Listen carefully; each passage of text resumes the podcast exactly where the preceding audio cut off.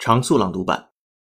GE agrees deal with China's Huawei to improve productivity. U.S. manufacturing giant General Electric has agreed to deal with Chinese technology and smartphone giant Huawei to help it improve production. GE hopes that by connecting all areas within the production process via the internet, it can improve productivity, lower costs, and reduce emissions.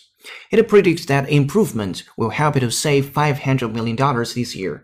both sides see the concept as a key step towards smart manufacturing. Shenzhen-based Huawei is one of the world's biggest smartphone vendors behind Apple and Samsung. Huawei's executive board director, William Xu, said he was very pleased with the deal. The next 10 years are an important period for the traditional economy to move to the digital economy. Companies cannot cope with all the challenges alone, he added. From BBC.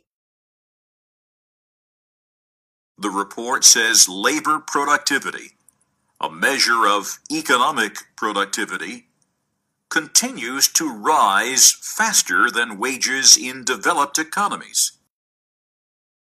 The report says labor productivity, a measure of economic productivity, continues to rise faster than wages in developed economies. Street vendor was shot dead during clashes in the Mediterranean city of Alexandria.